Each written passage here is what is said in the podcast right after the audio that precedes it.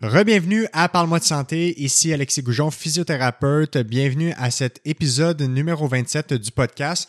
On a euh, passé la marque des un an d'existence du podcast avec le début euh, septembre. Donc le podcast qui avait été lancé début septembre 2020.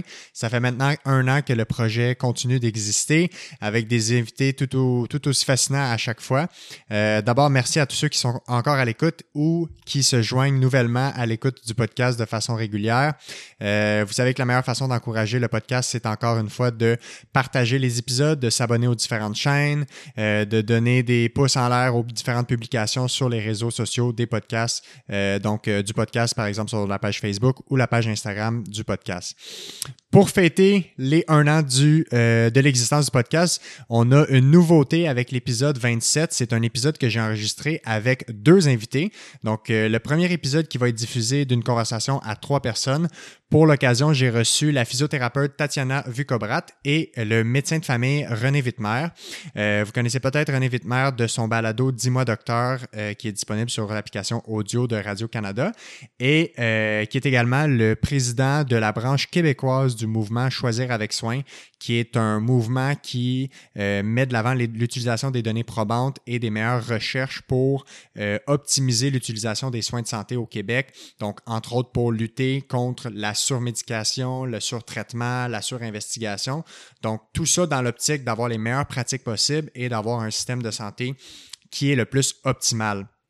Euh, Tatiana, qui est, euh, sa collègue physiothérapeute, qui travaille en fait dans le même euh, GMF dans la région de Montréal et ont une collaboration super intéressante et ont amené le point de vue de collaboration interprofessionnelle entre les médecins, les physiothérapeutes, mais aussi tout autre professionnel de la santé.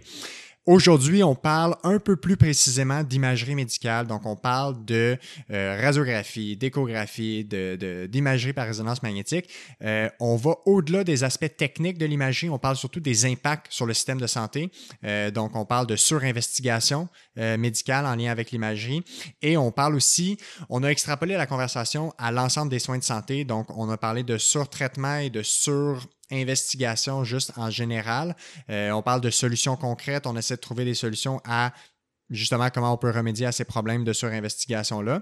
Et euh, on touche un peu à différents aspects du système de santé aujourd'hui. Donc, un épisode extrêmement intéressant et euh, surtout très dynamique avec la conversation à trois.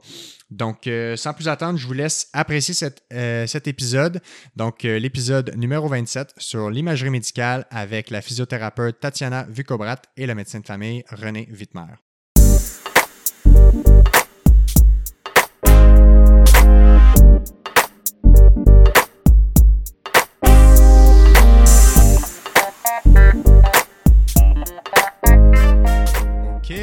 On est parti. Tatiana Vucobrat et René Wittmer, bienvenue à Parle-moi de santé. Comment ça va? Ça va super bien. Toi, comment ça va? Ça va super bien. Salut, content d'être là. Ben oui, c'est une première, euh, premier podcast à trois invités, premier podcast avec des plexiglas, euh, premier podcast avec pas juste du monde de profil dans la vidéo. Fait que là, ça va faire, ça change l'ambiance. Premier podcast, pas de plantes dans le coin ici.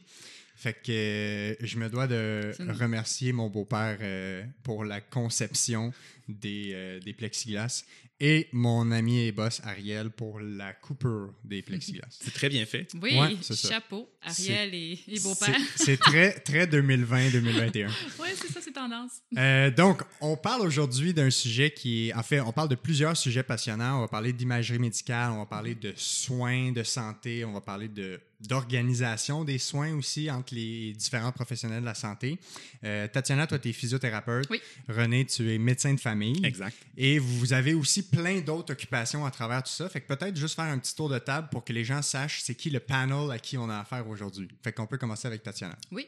Ben moi, je suis physiothérapeute. Euh, donc, je travaille dans un groupe de médecine de famille euh, universitaire des Faubourgs avec, euh, avec mon collègue ici présent, René Wittmann. Ben, collègue médecin, je vais le mentionner. et puis, je suis aussi chargée d'enseignement clinique pour les résidents en médecine de famille.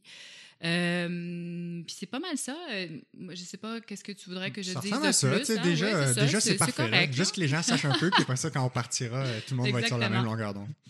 Puis moi, ben, c'est René Wittmer. Moi, je suis médecin de famille aussi. On travaille dans le même Mhm. groupe de médecine familiale universitaire. Euh, puis je fais un petit peu tout dans ma pratique comme médecin de famille. On enseigne ensemble les pathologies de l'appareil locomoteur aux résidents de médecine de famille. Donc, on est habitué de, de collaborer ensemble. Euh, J'enseigne à l'Université de Montréal. Je suis prof adjoint euh, de clinique à- au département de médecine de famille et de médecine d'urgence euh, de l'Université de Montréal aussi.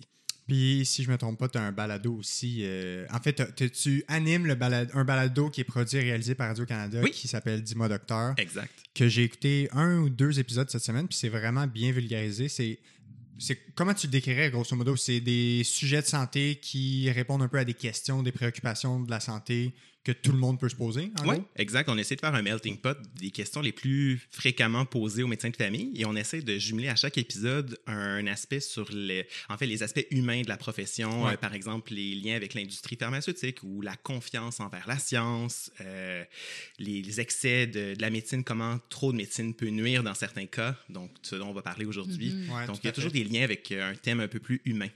Puis, René, tu es aussi le président de Choisir avec soin, qui est une- la branche québécoise d'un mouvement qui était euh, originalement américain, si je me trompe pas. Oui, je suis président de Choisir avec soin Québec pour être, euh, pour Ouais. être précis, parce Ouais. qu'il y a aussi Choisir avec soin Canada, qui est l'organisme euh, national, puis on a une branche dans chaque province, dont, dont au Québec. Puis, je trouve que ce, en fait, la, la- la mission, si on veut, de cette cette organisation-là rejoint un peu beaucoup ce qu'on, de ce dont on va discuter aujourd'hui.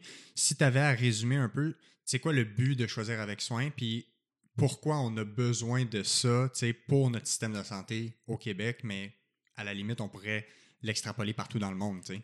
Oui, puis d'ailleurs, c'est un mouvement qu'on retrouve à plusieurs pays dans le monde. Sur les cinq continents, il y a plus de 20 pays maintenant qui sont membres et qui ont leur organisation locale. Choisir avec soin au Canada, c'est le porte-parole national de, pour des soins pertinents, pour, les- pour effacer ou diminuer au maximum les soins de santé qui sont superflus et qui n'ajoutent pas de valeur à la santé de la population. Ouais. Comment, euh, tu sais, peut-être une question en, en deux temps à vous deux, là, Mhm. mais dans votre pratique, parce qu'on a des pratiques qui, tu sais, on a des professions qui, qui se croisent beaucoup. Mhm. On a beaucoup de, tu sais, il y a beaucoup de personnes qui nous consultent. Qui, qui sont communs, là, qui peuvent consulter un médecin de famille comme qui peuvent consulter un physio. Ma pratique étant en clinique privée est quand même très différente de votre pratique qui est dans un GMF, qui travaille en collaboration avec beaucoup de professionnels de la santé, qui est dans le système public aussi. Comment, euh, comment, cette pratique-là s'applique à votre quotidien? Ou, comment le, fait d'innover avec des soins euh, qui sont vraiment basés plus sur les données probantes et d'éviter justement tous ces soins superflus-là, c'est quoi la pertinence pour vous dans votre quotidien, dans, dans un secteur public comme ça? Ben, en fait, euh, je pense que ta question, on pourrait la, la- la diviser en différents, en différents, exemples, en différents segments. Pardon. Euh, la pertinence, ça, c'est une excellente question. C'est quoi la pertinence, en fait? Ouais, c'est le pourquoi de tout ça. C'est- sais, de la pertinence, on, on pourrait le définir en- entre l'équation entre les, les bénéfices euh, d'un traitement ou d'un- choix d'imagerie, par exemple, et les risques. Et euh, la pertinence s'inscrit là-dedans dans un mouvement comme euh, Choisir avec soin, où il y a- d'autres mouvements aussi comme Less is More euh, aux États-Unis. Ouais, less is more. Puis dans un système de santé, que ce soit public ou, ou privé, au Québec, on a quand même accès à ces deux, à ces deux réseaux-là. C'est important de pouvoir poser cette question-là, de déterminer dans la, dans la, dans la panoplie de, de choix de traitement, puis dans la panoplie des, euh, des, des choix de tests ou d'imagerie, d'investigation, est-ce que, euh, est-ce que chacun d'eux est pertinent pour le patient? Parce qu'il faut se rappeler que les soins de santé ou les services en santé existent pour le patient. Le patient doit être au centre. Donc, il y a même une question euh, en, en termes de consentement éclairé du patient. On, est- on Ouais, ouais, doit ouais. leur proposer des, euh, des tests ou des traitements euh, qui euh, et, et leur exposer les avantages, euh, les bénéfices, mais les conséquences aussi, pour qu'on puisse aller chercher le consentement éclairé du patient, puis que le patient soit investi euh, dans son plan de traitement, dans Mhm. sa guérison, entre guillemets, ou dans son évolution. Oui, parce que ce que tu viens de dire, tu sais, dans le fond, le, consentement libre et, et éclairé, c'est un des concepts fondamentaux du- de, de la prise en charge d'une personne dans un, dans un soin quelconque, là, peu, peu importe le type de pathologie. Et dans un système où on est rendu avec des technologies tellement avancées, il y a tout plein de tests d'investigation, de types de traitements, de références qu'on peut faire. Et souvent, tu sais, le- la trajectoire que prend le patient dans, dans, son, dans ces soins-là, c'est beaucoup on voit une personne, lui nous dit de faire tel, tel, tel truc. Puis après ça, l'autre personne nous dit de faire tel, tel, tel truc. Mais peut-être que c'est pas autant. euh, c'est pas autant d'emblée que tous les, tous les, les, les pour et les contre et les risques et les bénéfices et euh, les potentiels effets néfastes de toutes les recommandations, investigations, traitements suggérés sont euh, expliqués aux patients. Puis c'est impossible d'avoir justement ce consentement-là libre et éclairé si on n'est pas au courant de tout ce qu'on sait. Euh, En fait, on- si on n'est pas au courant de tout ce qu'on nous raconte. Et j'ai souvent l'impression que les patients euh, savent un peu pas du tout ce sous quoi ils sont sous investigation ou ils savent pas exactement qu'est-ce qui se passe avec eux. Ils sont un peu barouettés à gauche et à droite dans un système à travers plein de tests et plein d'investigations. Mais comme tu dis, le système est extrêmement fragmenté, même à l'intérieur du réseau public ou à l'intérieur du réseau privé. Les soins sont fragmentés. Les gens consultent une Mm. panoplie de professionnels, des fois qui ne se parlent pas entre eux Mm. et qui vont proposer des tests. Et généralement, les soins, la, surutilisation de faire des, techniques euh, d'investigation ou des traitements pour lesquels il n'y a pas beaucoup d'avantages comparés aux désavantages. Les gens ne font pas ça de, de mauvaise foi. Les gens, les professionnels qui, qui font, qui ont ces pratiques-là, le font pas dans le but de nuire. Mais en fait, ce qu'on se rend compte, c'est que de façon indirecte, en proposant des soins superflus, on, peut, on a le potentiel de nuire à certaines personnes. Et Mhm. ça, faut faire attention à ça. On peut augmenter l'invalidité d'une personne en proposant un excès d'investigation. Ouais, ouais, ouais. Puis surtout dans le domaine de la santé, tu sais, oublions pas que le, le- le précepte d'Hippocrate euh, central, c'est, premièrement, ne pas nuire. Absolument. Donc, euh, c'est bien de prendre le temps puis un recul par rapport à toute cette technologie-là. Puis si on revient, euh, par exemple, dans le domaine musculosquelettique, c'est c'est un domaine dans lequel euh, René et moi, on enseigne aux résidents les, les meilleures pratiques, les données probantes. Euh, ben, on voit dans les dernières décennies qu'il y a une explosion de l'utilisation de l'imagerie, par exemple, euh, de l'imagerie par résonance magnétique pour L'IRM. des troubles musculosquelettiques, c'est-à-dire des douleurs au dos, des douleurs aux genoux, des douleurs à l'épaule. Euh, le, le nombre, selon l'INES, a triplé dans la dernière décennie. Donc, c'est quand même important de réfléchir à voir, parce que, parce que je ne sais pas si toi, René, tu as des données là-dessus, mais moi, j'ai cherché un peu la, la- le, le pourcentage au Canada euh, exact ou la donnée précise par rapport au nombre de tests euh, qu'on fait euh, inutilement.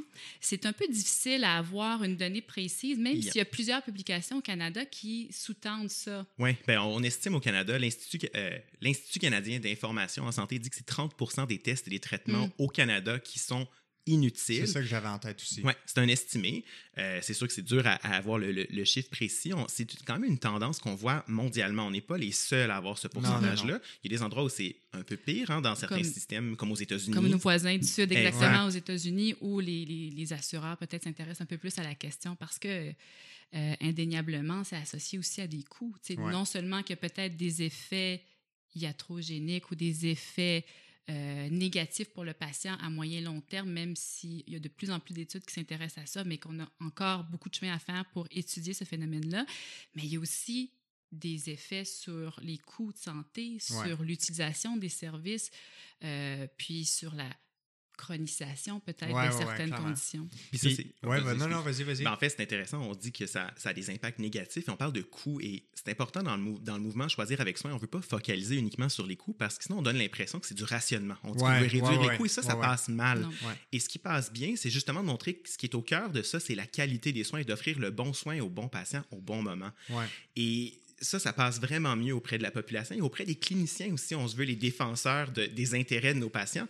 Si on explique que c'est juste une question de coût, ça passe mal. Mais dans un système comme le nôtre où les ressources ne sont pas infinies, il y a ce qu'on appelle le coût d'option. Quand je mets les ressources sur quelque chose d'inutile, j'ai pas les ressources au bon moment pour investiguer ouais, ouais. le bon patient. Quand on a une liste d'attente Mm. pour des lombalgies, pour réaliser une IRM, par exemple, et que j'ai vraiment un patient qui en aurait besoin parce que j'ai une suspicion de cancer avec une métastase au niveau de la colonne, ce Mm. qui est heureusement très rare, Ouais. mais j'ai pas accès rapidement en temps opportun à l'investigation. Donc, ça, ça finit par nuire à la qualité des soins qu'on dispense. Puis ça devient un enjeu éthique de Absolument. permettre de, de donner accès euh, au, au- au bon patient au bon moment de- à l'IRM, par exemple, Oui. dans le réseau public. Fait que, tu sais, si on se questionne, mettons, pour débuter, là, d'un point de vue, puis j'aimerais ça avoir le point de vue toi comme physio, ou nous deux comme physio, puis toi comme médecin. tu sais, si on parle précisément de l'imagerie médicale, qui est peut-être le sujet qui va nous mener à, bien des endroits ailleurs après, euh, toi, dans ta pratique, Mhm. puis j'inclus dans ta pratique aussi l'enseignement que tu fais,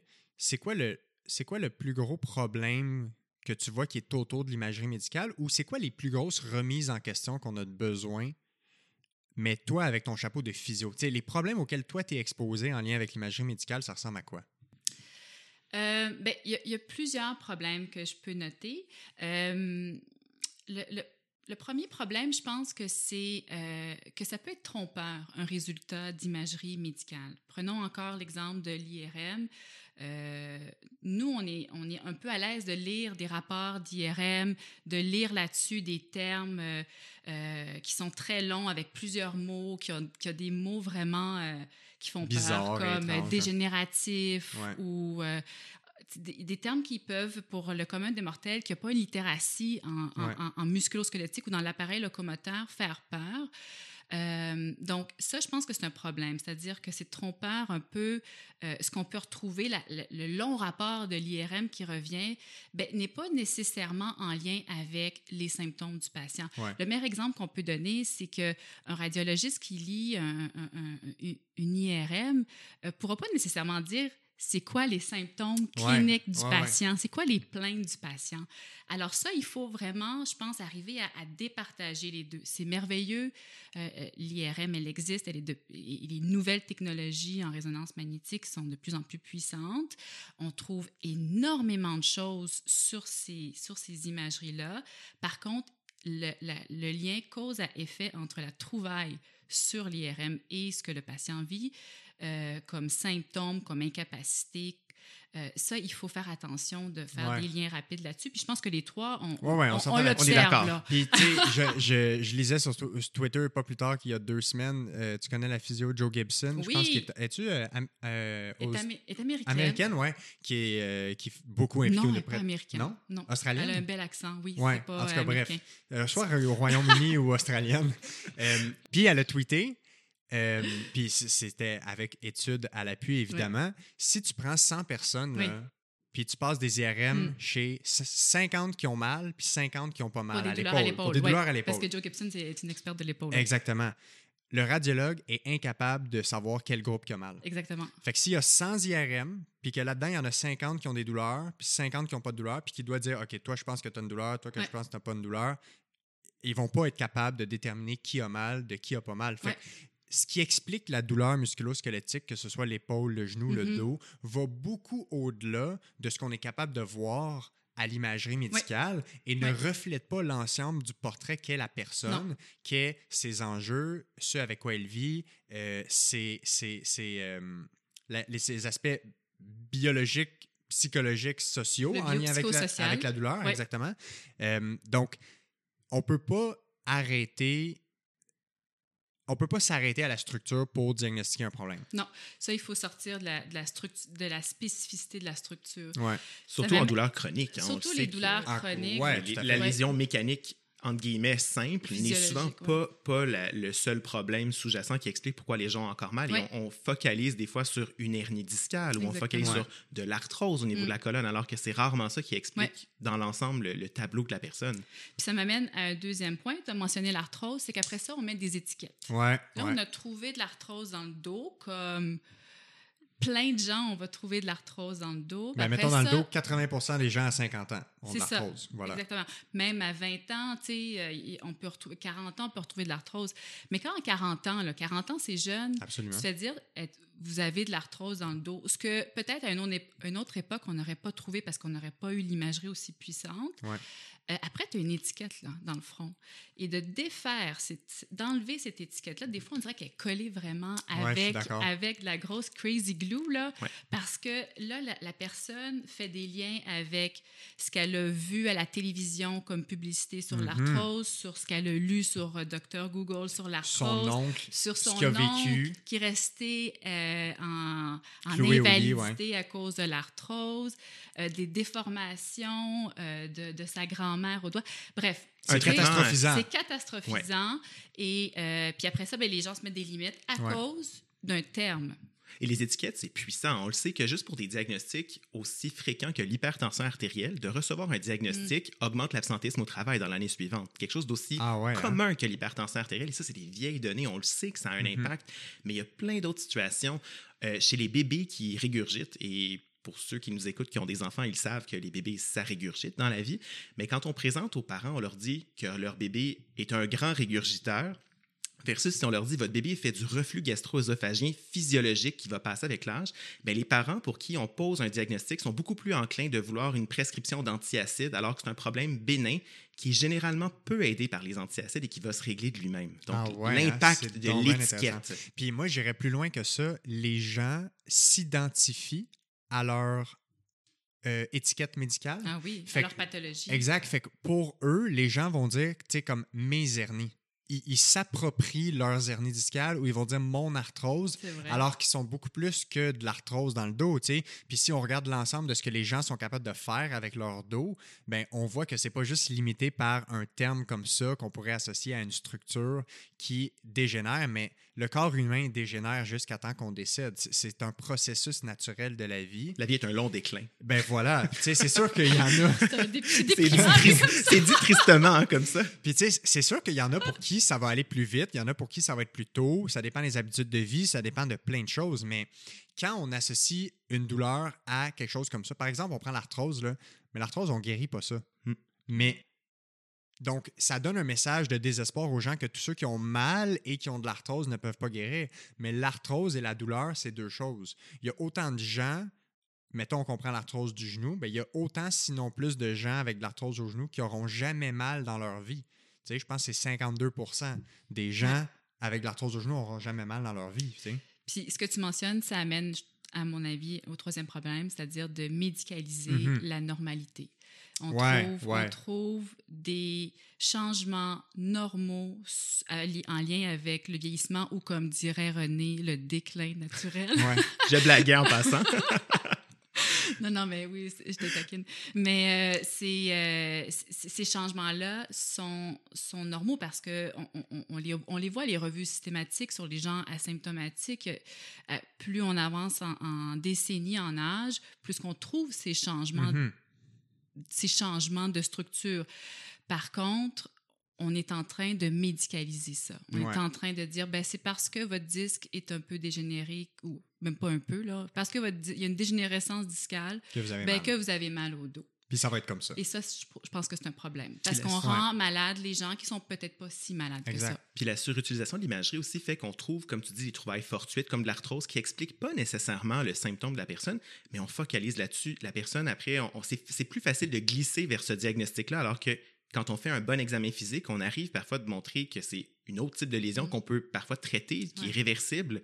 Donc, ça amène peut-être le potentiel de, de glisser vers le mauvais, le mauvais diagnostic en se fiant de façon démesurée à l'imagerie. Mhm. Puis, tu sais, en lien avec ça, tu sais, on a parlé, j'aime vraiment comment tu l'as formulé, tu de médicaliser ou de pathologiser la normalité. Puis, tu sais, j'avais fait une publication sur, tu sais, pour re- faire ressortir les différentes statistiques en imagerie médicale. Puis, tu sais, je les ai ramenées ici pour ceux qui sont fans de statistiques. Mettons qu'on y va en, en- en rafale, là.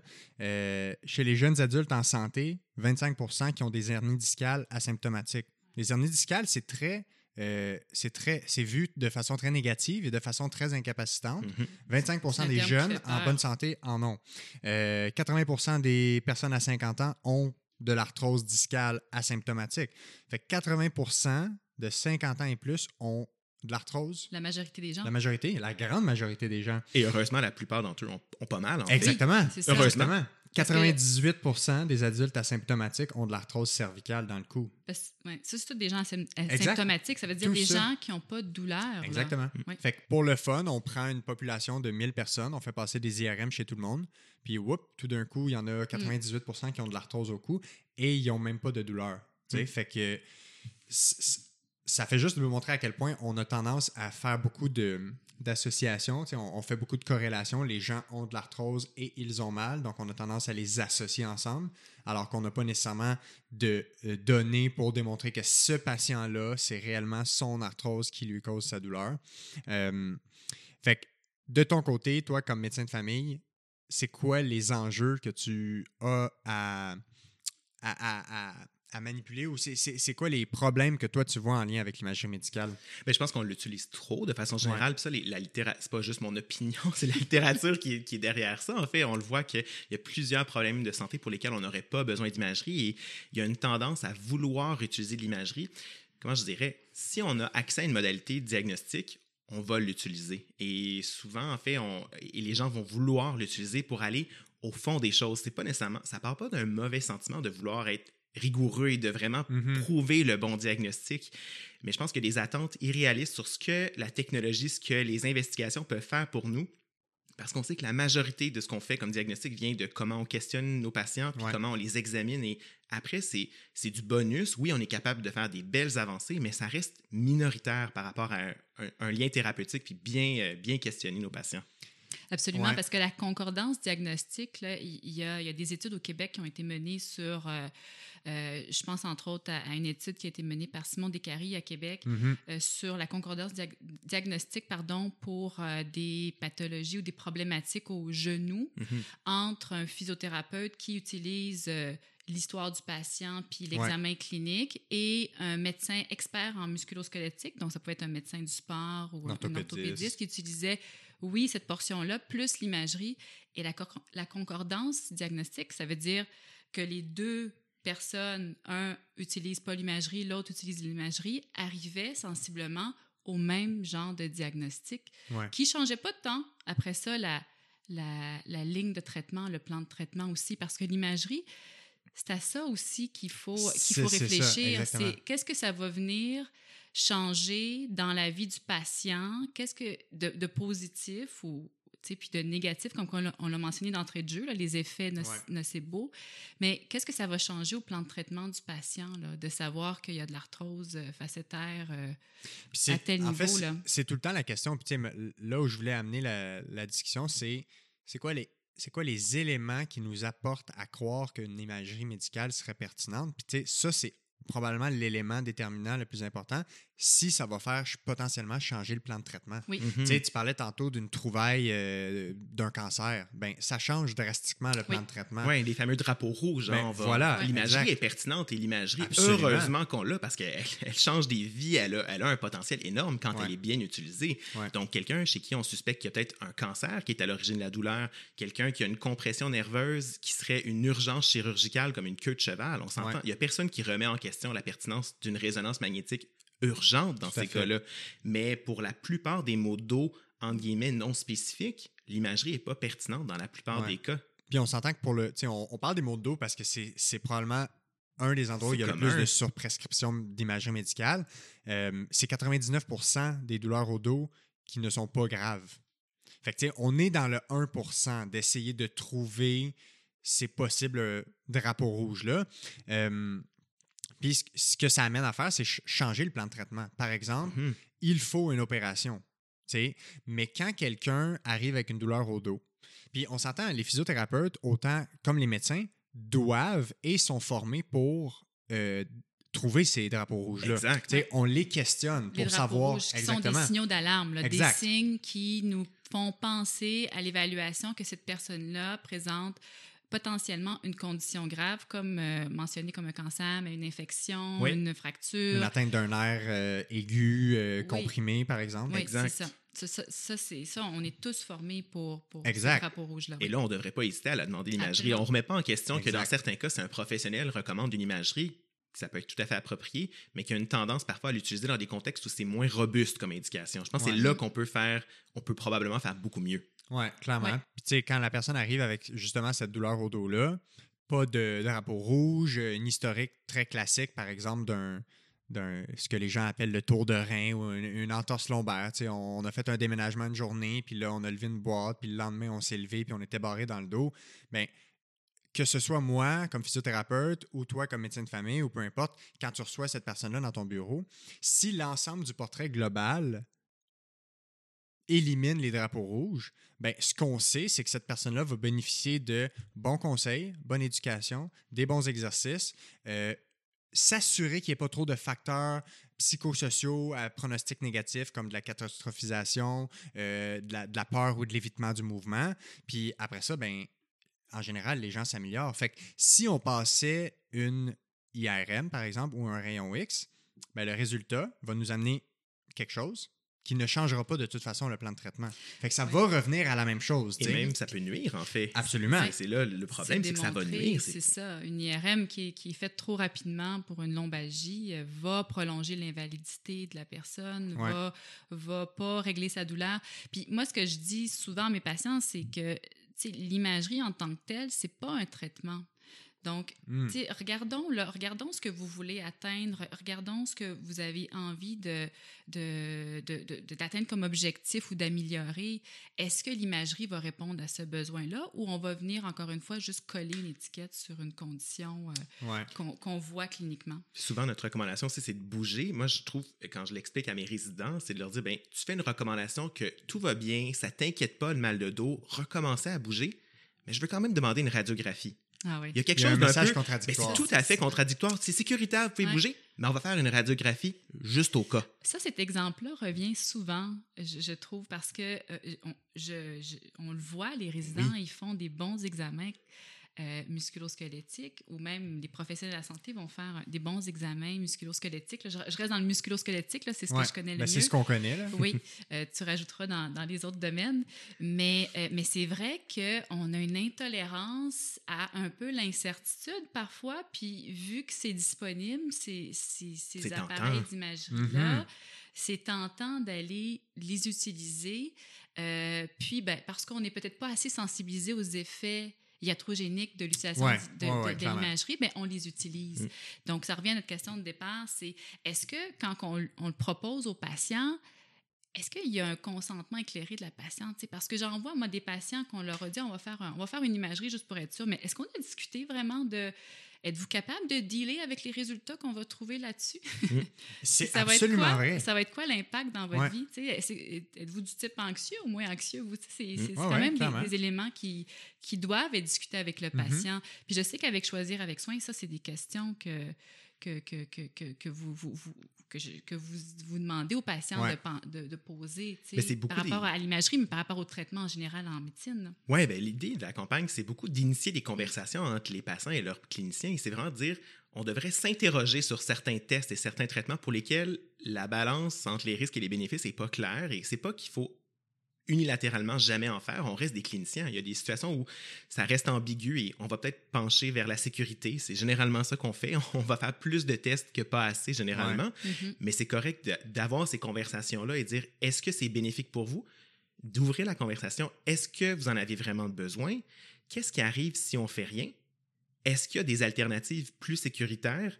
Est-ce qu'on peut juste se revoir puis en reparler, voir comment ça va dans quelques semaines? Le suivi, c'est tellement un outil diagnostique puissant. ouais. Ouais, ouais, mais c'est vrai, hein?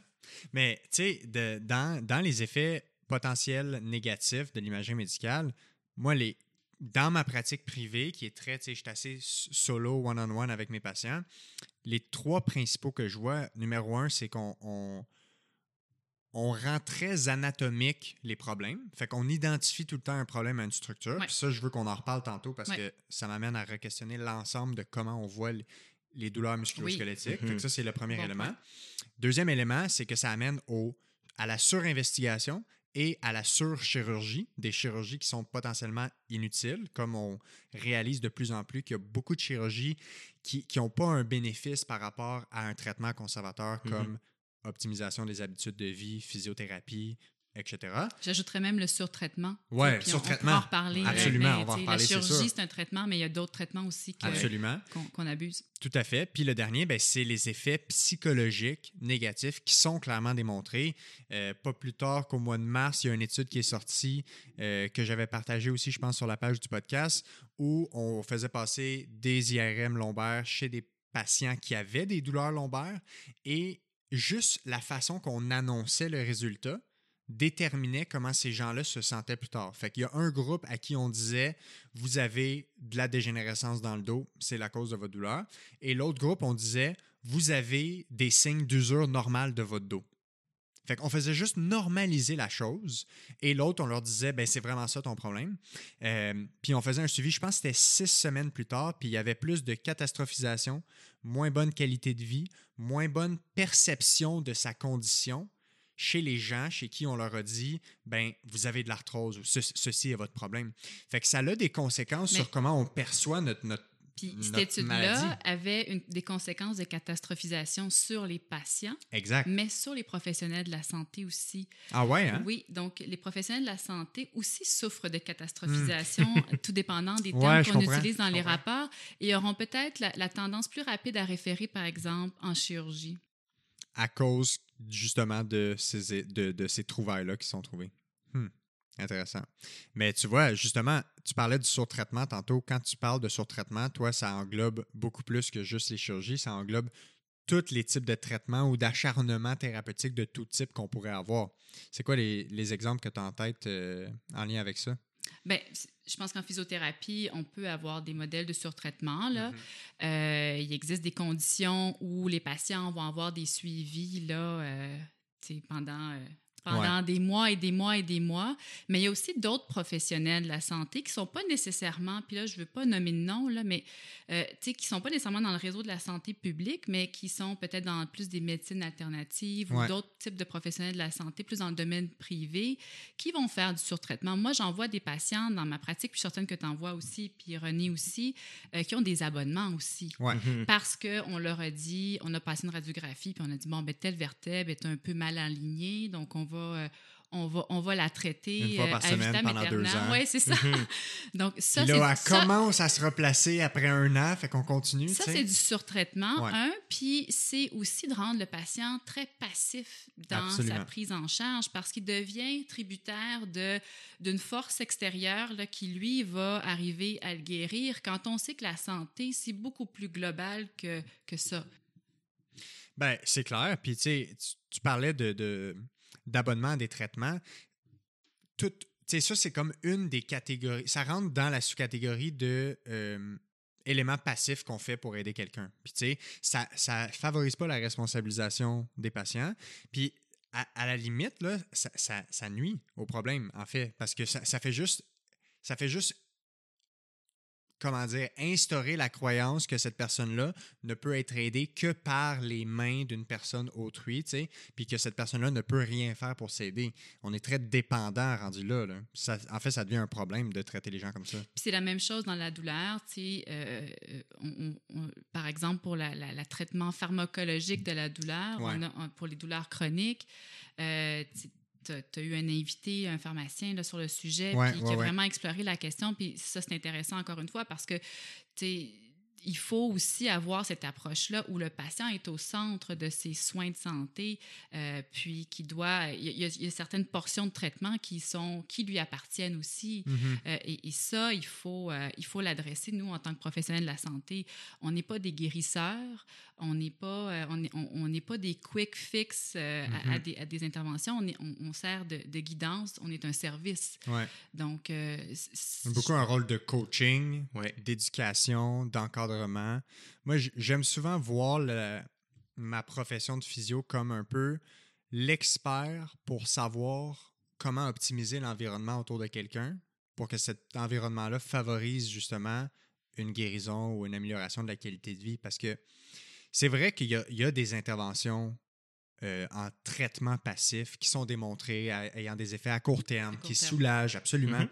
Mais c'est un non-sens de croire qu'il y a un seul traitement très précis, euh, passif, euh, donné par un thérapeute, mm. qui, va, qui va régler des problèmes par-dessus problèmes par-dessus problèmes et tout type de pathologie. la santé, c'est beaucoup plus large que simplement une tension dans un muscle. Ça va, dans les, ça va des habitudes de vie au bonheur au travail, en passant par le sommeil, en passant par euh, le, le, bonheur à la maison et tout ça. De façon, euh, façon générale, si on propose un traitement miracle et que c'est la seule façon de traiter un problème, je dis faut lever un petit drapeau jaune. Hein. Il, y a quelque chose qui est, quelque chose qui est un peu suspect, en tout cas. Il faut se poser des questions. Quand on nous promet un traitement miracle, de façon générale, je pense qu'il faut se poser des questions. N'importe qui qui le propose. N'importe qui qui le propose, oui. Mais tu sais, toi, de, de ton point de vue comme médecin de famille, c'est quoi les, les, effets psychologiques ou c'est quoi les, les, autres effets négatifs que toi, tu peux voir en lien avec ça? Il y en a plein, mais entre autres des coûts, des pertes de temps, les gens qui manquent du travail ou qui vont manquer, qui vont manquer leurs occupations sociales parce qu'on les, on les amène dans une cascade d'investigations, ils doivent se présenter pour des rendez-vous. Ça alourdit, ça complexifie le suivi où on, on, focalise uniquement sur les problèmes de santé et plus sur la santé globale de la mm-hmm, personne. Mm-hmm. Puis un problème dont on ne parle pas suffisamment, à mon avis, c'est les risques des investigations subséquentes. Quand il y a quelque chose de suspect, mm. ah, on va aller faire une biopsie, on va aller faire tel traitement. Et les effets secondaires des traitements, comme plein de médicaments, peuvent amener des conséquences sur la santé euh, de nos patients, des, même des traitements aussi simples que des anti-inflammatoires. Ça a des conséquences. Ouais. Et la perte d'assurabilité. Une affaire que je mm. pense qu'il faut qu'on sache, c'est. Ça, c'est un point important. Mais vraiment, surtout nos jeunes patients, quand on leur trouve quelque chose dans la colonne, quand on trouve quelque chose qui est suspect, c'est on peut perdre l'assurabilité. Les gens, ils savent pas ça. Oui. Et quand, quand ils pensent que c'est banal d'avoir une radiographie, puis qu'on leur dit que ça pourrait avoir des, un impact sur peut-être des personnes plus âgées qui sont nos, snowbirds, qui veulent avoir une assurance privée pour aller en Floride, ben ça peut nuire à leur possibilité de se faire assurer plus tard. Et encore une fois, si ça n'apporte aucun bienfait, aucun bénéfice dans leur suivi ou dans leur plan de traitement, il faut se demander est-ce qu'on est en train de nuire plus qu'autre chose dans certains mm-hmm. cas? Et ça, je suis sûr que 99% des gens qui ont passé une, investigation quelconque n'ont jamais pensé à ça. Que ça peut avoir un impact sur justement leur assurabilité. Que le fait que ça, c'est une trace au dossier médical. C'est là. dans le système de santé, c'est dans, dans, le DSQ, dans le dossier mm-hmm. Santé Québec. Oui, quand tu fais une demande d'assurance, une assurance vie, une assurance, là, il, les dossiers. Tu, signes les, les documents là, pour qu'ils pour aillent fouiller dans tes affaires. Ça fait que si. Euh, si tu fais des investigations à chaque année puis qu'il y a plein de trouvailles, là, ouais.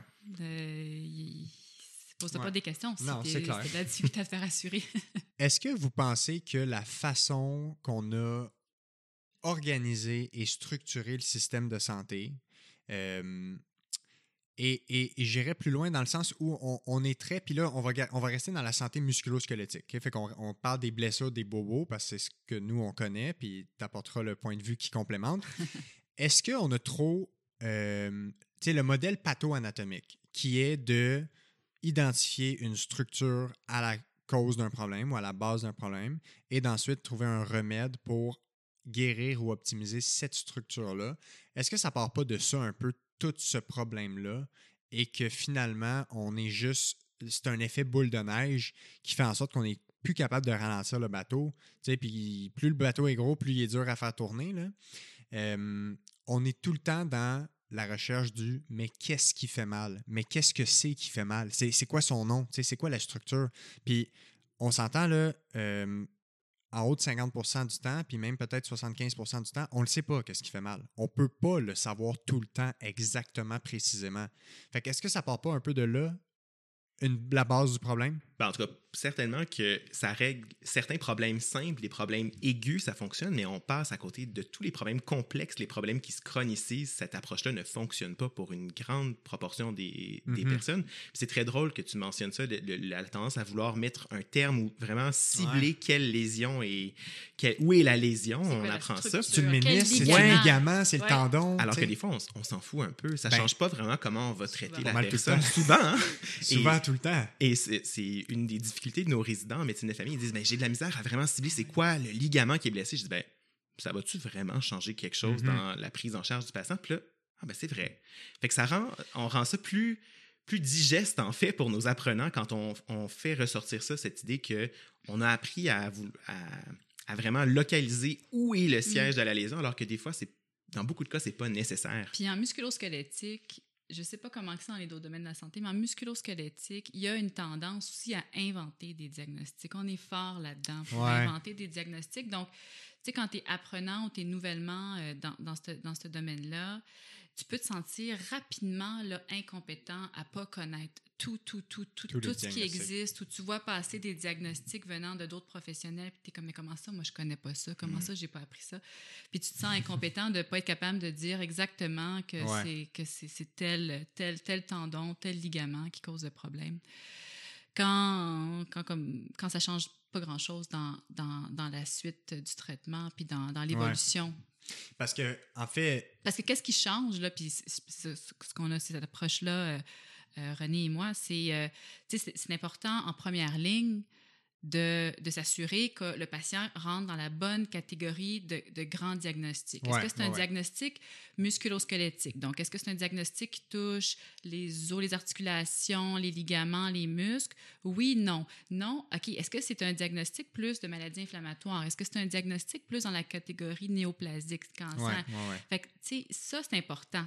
On n'est pas en train de dire, hey, on- c'est pas grave, là. on- Non, c'est on- ça. on- On banalise pas on l'importance d'un bon là. diagnostic. là, Non, C'est non, Mais tu sais, ça. quand tu es dans la bonne boîte, là, après ça, le fine-tuning, tu peux le faire avec, avec, le, avec le temps. Ouais, exact. Puis, tu sais, de, de toute façon, comme physiothérapeute, quand on évalue quelqu'un, tu sais, nous, on a le temps d'évaluer. Tu sais, un médecin de famille qui reçoit son patient qui a mal au Mm. genou, il y a 15, 20 minutes, 30 minutes peut-être, là, puis... Pour 4-5 Puis il problèmes. ajuste sa médication pour l'hypertension. Ouais. Puis en plus, euh, sa fille, elle a de l'acné, fait qu'elle lui donne une crème, tu sais, puis il y a bien des choses à régler Ouais, en même temps. Nous, on a le temps, on a une heure, une heure et demie, peu importe le, le modèle. On évalue la fonction. On base notre diagnostic sur la fonction. Le- le- Tu sais, d'avoir un ménisque qui fait mal, qui est déchiré ou peu importe, ben j'en ai vu des ménisques déchirés, moi, qui courent des marathons, puis j'en ai vu qui Mhm. sont pas capables de mettre du poids à terre. Fait que comment on peut mettre ces deux personnes-là dans la même catégorie en disant, ben vous avez les deux un ménisque déchiré? Ouais. Ça n'a juste aucun sens de ça. voir le modèle d'évaluation de traitement de cette façon-là. Fait que on les évalue les étiquettes. limitations. Exactement. Fait que, tu sais, on évalue c'est quoi les limitations, puis on ne traite pas un ménisque, on traite une personne à être capable de monter les escaliers. On, on rééduque la personne à faire un squat, Mm. on rééduque la personne à faire du vélo, à faire son jardinage, tu sais. Mm. Mais des fois, j'ai l'impression qu'on perd un peu l'essence de tout ça. Puis ça s'incruste chez les patients parce que les patients, ils comprennent pas exactement nécessairement que on s'attarde pas à la structure précise ou qu'on s'attarde pas à spécifiquement la douleur. Mm. C'est contre-intuitif. ben voilà, exactement. Tu sais, moi, je demande tout le temps aux gens, c'est qu'est-ce qui est important pour vous comme atteinte d'objectif? Tu On travaille pour faire quoi? Ben, pour plus avoir mal. Mhm. Tu sais, mais c'est c'est pas ça la question. Tout le monde est là C'est pour plus avoir mal. réponse, ouais. Tu sais, la vraie question, c'est tu veux plus avoir mal pour être capable de faire quoi? Tu sais, ça va. t- C'est quoi que tu n'es plus capable de faire en ce moment? C'est quoi l'objectif? Ouais, ben c'est ça, mais l'objectif des gens, si tu le demandes au premier niveau, ils vont dire avoir moins mal. Mais si Mhm. tu pousses pourquoi, pourquoi, pourquoi, tu vas être capable d'avoir quelque chose de plus intéressant. Mais ce que ça m'amène à dire, c'est on est très focusé sur la structure. Ouais. Fait que quand on pense à structure, on pense à ben, plus on met du stress sur quelque chose, plus ça peut déchirer, ça peut s'abîmer. Fait que les gens développent ben, des fausses croyances sur la fragilité du corps humain, des fausses croyances sur le fait qu'on ne devrait jamais se pencher pour lever une charge à cause de notre dos, les fausses croyances qu'on ne devrait jamais porter, euh, qu'on ne devrait jamais être nu-pied dans Jamais notre s'asseoir cuisine, dans jamais s'asseoir croche, euh, qu'on ne devrait jamais avoir le cou penché en bas. tu sais. Fait que Ouais. plein de- d'éléments comme ça. Comment vous délez avec ça, vous? Ben, je- Une croyance à la fois, une fausse croyance à la Oui. fois. Mais- aller lentement. Oui, c'est ça. Tu sais, tantôt, tu mentionnais d'entrée de jeu, bon, comment l'organisation des, des soins de santé euh, Ouais. a, a mené peut-être à, à trop mettre le focus sur la structure. Le- Peut-être que le balancier est, il est trop à l'extrême droite. Là, on, là, on essaye avec des mouvements euh, De ramener ça. de ramener le balancier peut-être plus au centre. Ouais. Euh, puis je- moi, j'ai confiance que ça va venir parce que je regarde la nouvelle génération de, de médecins, de physio. Ouais, ouais, ouais. Euh, ils sont, ils baignent là-dedans. Euh, puis il y a un regard, une analyse critique aussi euh, en, en lien avec, avec les formations universitaires. Tu sais, moi, j'ai été graduée de la première maîtrise euh, de, de- de physio. Euh, puis on, déjà, là, une dizaine d'années, on était très axé sur on va analyser les données probantes, puis on va baser une pratique sur les données probantes. Bon, on n'est pas encore tout à fait là, mais moi, j'ai confiance que On ça s'en ça va. quand même. On tend Ouais. vers ça. Donc, oui, tu sais, un problème à la fois, une croyance à la fois. Euh, moi, ce que je remarque aussi, c'est que la littératie au point de vue de l'appareil locomoteur des patients, de la santé musculo-squelettique, de la santé générale, il y a un gros travail aussi d'éducation à faire là-dessus. Je, je, je, je- je vois là qu'il y a quand même plusieurs facteurs qui amènent à la surprescription d'imagerie parce que c'est Ouais. la question de départ. Tu sais, oui, il y a le système de santé, mais il y a la culture générale aussi. On tolère très mal l'incertitude. Ouais. On le Nous-mêmes, comme nos la- patients. Les, les deux, hein, je pense ça. que c'est une responsabilité partagée oui, sur la tolérance au risque. Et je pense que les deux de façon générale, on est intolérant au risque. Ben, ça On vient de l'a vu- pression des patients, des fois, On d'avoir l'a vu avec la pandémie. Parfois. Souvent. On l'a vu avec la pandémie. Là, on- les gens ont besoin d'avoir, OK, c'est- ça va être 100, ça va être 100 efficace ou, ou pas efficace. ça- on Ouais, va, on ouais, va ouais. déconfiner Ouais, quand? Là? Fait qu'on- Ils ont eu on- beaucoup de misère avec le back and forth des. C'est ça. Mais, mais C'est la démarche scientifique. On Ben, a suivi voilà. en direct la démarche scientifique dans la dernière Tout année à fait. et avec le, pas d'avant, le pas de recul, que ça en vient mêlant et ça en vient qui, des fois, on doute de la science qui, qui nous est présentée en se disant Ouais. ils sont-tu dans le champ? Ouais. Mais c'est juste qu'en fait, la science, elle, se précise, elle se raffine avec le temps et c'est normal. Mhm. Nous, on est habitués de voir des, avec des, des pathologies ou des traitements pour lesquels on a 30 ans de recul. Ouais. Mhm. Mais là, on parle de trucs qui sont complètement nouveaux. Donc, c'est c'est Puis on est habitué de voir les résultats des études avec voici la conclusion. Ouais, on n'a pas vu ça. le 3, 4, 5 C'est blanc ans ou noir, tu sais. de Ouais. back and forth, Ouais. comme là, on l'a vécu en live parce que c'est un nouveau virus avec lequel on n'avait jamais eu à gérer avant. là. Fait que, tu sais, il y a la culture, oui, il y a le système de santé qui est complexe, euh, mais il y a aussi l'industrie, tu sais, de la, la pharmaceutique, mais l'industrie aussi des technologies qui poussent à ce qu'on utilise leurs affaires. Euh, puis, tu sais, il y a tout l'enjeu de c'est qu'est-ce qui est de la promotion de la santé versus qu'est-ce qui est de la pub pour un produit. Ça aussi, on est là-dedans, puis ça influence là, le surtraitement, la surmédicalisation, la surprescription. Il y a les professionnels de la santé aussi. Le- euh, on, on parle, euh, on, voit les guides de pratique. Moi, sur le terrain, je le vois que ces guides de pratique-là sont pas toujours euh, sont pas toujours, on n'adhère pas tant que ça à, à- à la pratique des, des guides de pratique ou aux croyances euh, des, des professionnels de la santé. Puis finalement, tu sais, je pense qu'il y a aussi les patients puis le public là, euh, qui s'attendent à avoir euh, des quick fix. Ouais, ben c'est Comme ça. on, on- amène la voiture au garage, dans deux jours, elle va être réparée, ben, c'est la même chose avec mon corps. Dans deux jours, il va être réparé. Mhm. Il y a ces attentes-là aussi qui viennent du public. Fait que je pense pas qu'on peut juste s'attaquer au, au réseau de la santé. Je pense que c'est c'est- c'est une problématique qui s'inscrit, est comme interreliée. Puis je pousserais la- la- l'analogie de l'auto au garage un peu. Comme on fait vérifier une- pour une inspection mécanique à toutes les quelques années, ben, les gens vont chez le médecin en se disant Je fais mon check-up, on va Ah lever le hood, on va aller voir si tout va bien en dessous. Alors qu'il y a beaucoup de problèmes qu'on n'est pas capable de détecter C'est avant qu'ils se présentent réellement. Si on n'a pas de symptômes, c'est très rare qu'on met en évidence des choses lors de notre examen physique. Ça, c'est un excellent point, hein, parce que ça revient encore une fois à la, la prévention. Ouais. Oui, mais tu sais, la prévention, on- Elle a ses limites. elle a ses Et limites. quelle est la vraie prévention? Est-ce que c'est d'aller chez le médecin pour faire Ouais. un examen complet ou est-ce que c'est d'avoir des bonnes habitudes de vie, d'être actif et de bien manger?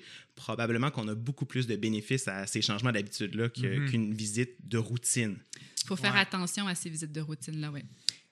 Mais tu sais, sachant, mais- sachant que il va toujours avoir des habitudes de vie non optimales, tu sais, c'est- je pense que c'est dans la nature humaine que tout Dans ne la- soit pas parfait. Dans la nature humaine, dans les différences socio-économiques, dans la Voilà, littératie, voilà, ouais. exactement. Fait que sachant ça, sachant qu'on va toujours avoir du monde qui vont consulter pour des douleurs, des blessures, là où je pense que il y a un enjeu important, c'est la concordance des discours entre Hmm. les médecins, les physiothérapeutes, euh, les Les chiropraticiens, les chiros, les ostéos. ostéopathes, ouais. Puis tu sais, souvent, j'ai l'impression qu'il y a trop de temps passé à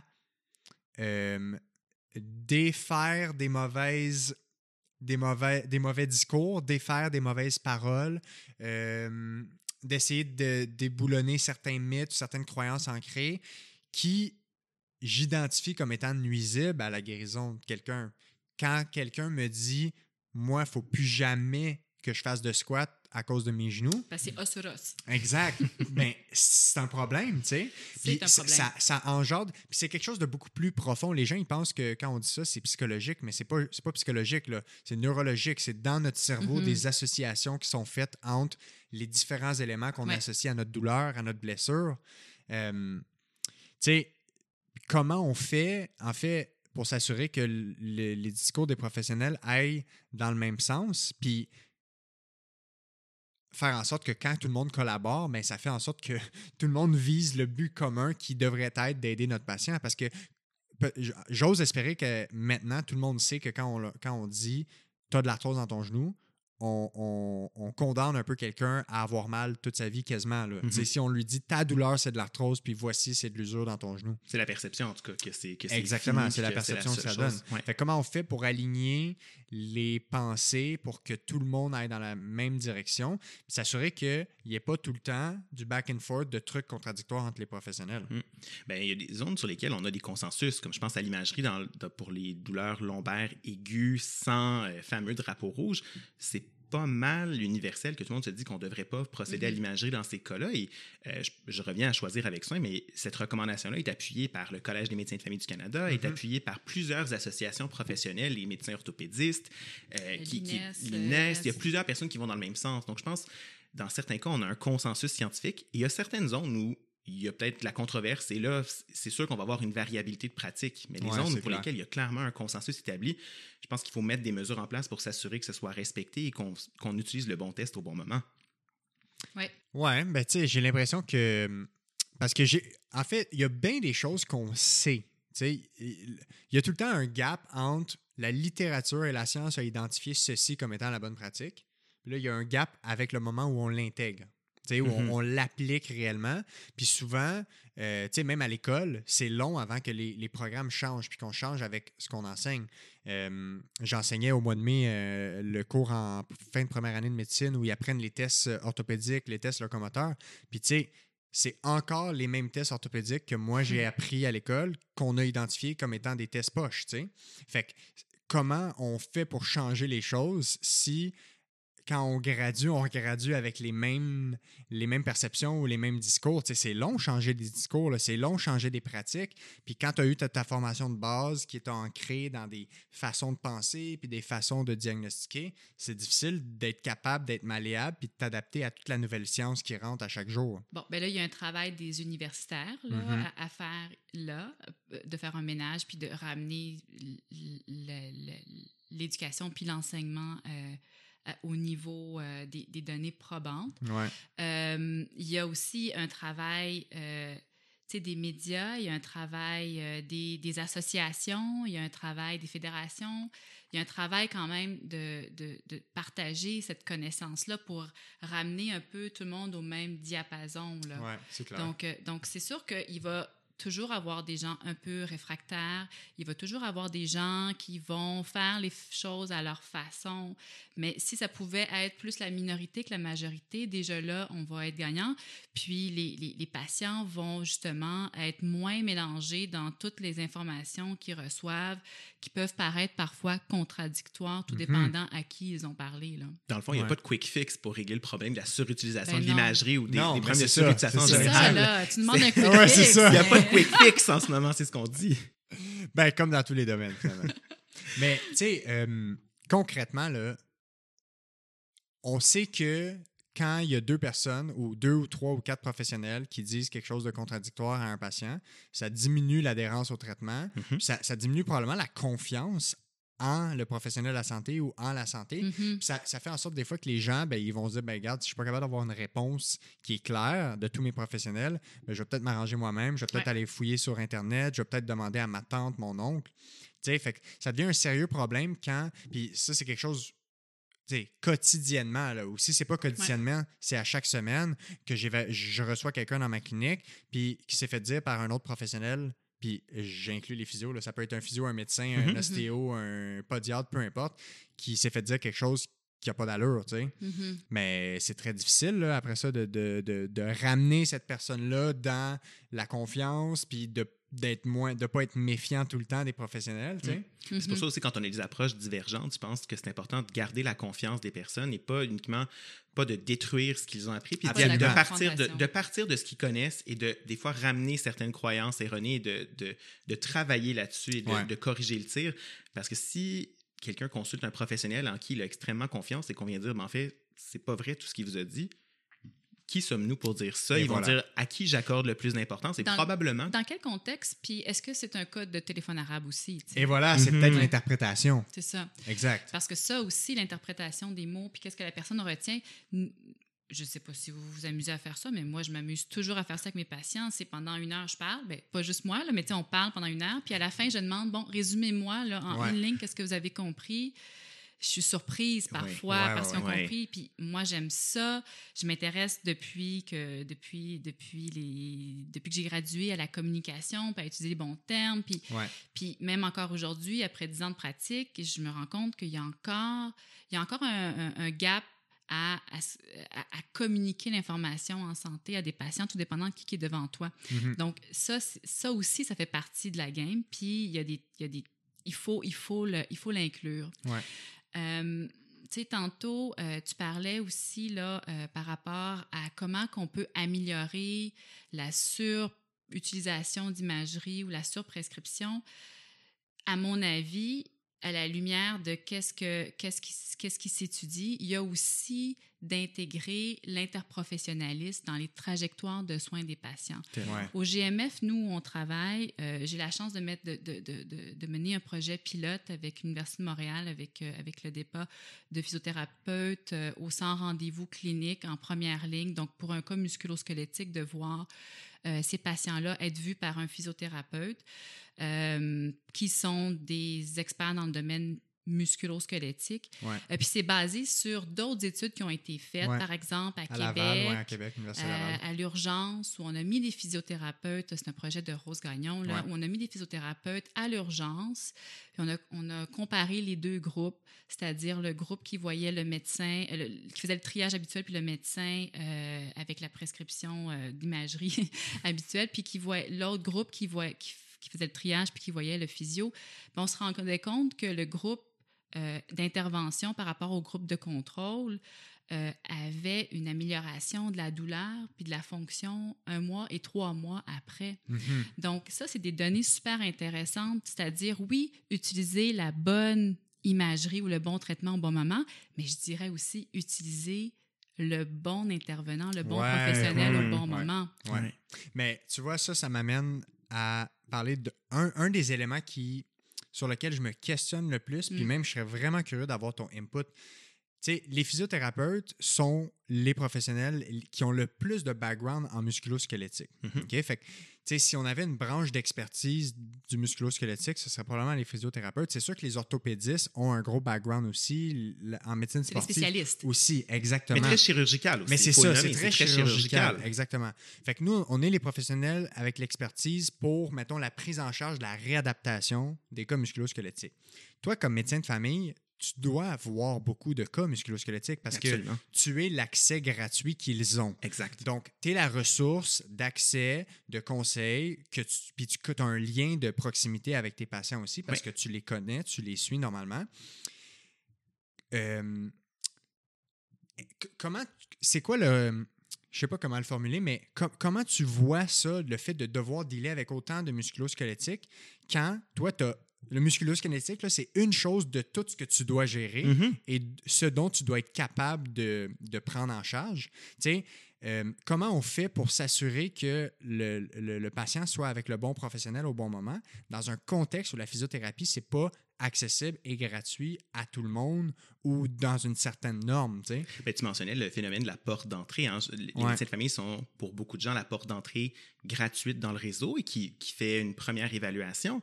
Et c'est vrai pour les problèmes musculo-squelettiques, mais c'est vrai pour les problèmes dentaires. Tu sais, par exemple, les gens qui n'ont pas d'assurance Ouais, dentaire vont fréquemment se présenter chez leur médecin de famille pour des douleurs et malheureusement, je suis très limité avec mes connaissances et les outils que j'ai à ma disposition Mhm. pour faire un bon diagnostic d'une pourquoi ils ont mal à une dent. Alors, je vais exclure les choses graves comme une infection, mais généralement, ça va finir en faudrait que vous voyez un dentiste. Ouais. Un peu la même chose avec des problèmes musculo-squelettiques qui se chronicisent, qui répondent pas à un traitement de courte durée. Ouais. L'idéal, ce serait qu'ils soient vus en physiothérapie.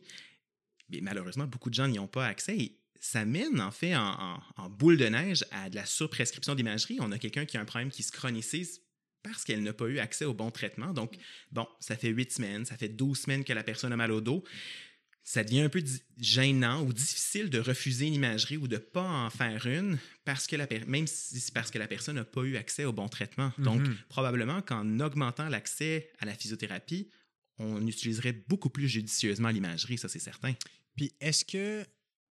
Parce que c'est tout le temps. euh, tu sais, quand, quand c'est dans le privé ou quand justement c'est une question d'argent, on dirait que c'est tout le temps difficile de. Pas d'insister, mais tu sais, de, de vraiment recommander à ce que les gens voient un physiothérapeute parce que. j'essaie tout le temps de relativiser, mais ça, dépend vraiment des gens parce qu'il y en a qui vraiment ne peuvent pas le payer. Mm-hmm. Mais la physiothérapie, c'est très, très, très peu cher comparé à une imagerie plus une chirurgie plus plein de choses. Fait il y a aussi une question de redistribution des ressources du système de santé. Mm-hmm. Comment ça, c'est gratuit avoir une IRM, mais que c'est pas gratuit avoir cinq séances de physio? Ou comment ça, c'est gratuit avoir une chirurgie, d'être sur une liste d'attente, puis après ça, avoir une chirurgie, quand c'est pas gratuit d'avoir un, je sais pas, traitement conservateur pendant deux, trois mois de physiothérapie, tu sais. De la même façon, d'avoir accès à des antidépresseurs gratuitement, mais de pas avoir quelques séances de traitement en psychothérapie. Ouais, en fait, il y a plein de parallèles dans le système qu'on voit mm-hmm. qu'on a un panier de services et le, nombre de traitements et d'investigations disponibles a, explosé dans les dernières années. à un moment donné, il faut, faut peut-être revoir qu'est-ce qui fait partie de l'offre de services du réseau public qui répond à la majorité des besoins malheureusement, il y, a, certains problèmes qui sont un peu laissés pour compte actuellement avec la formulation actuelle.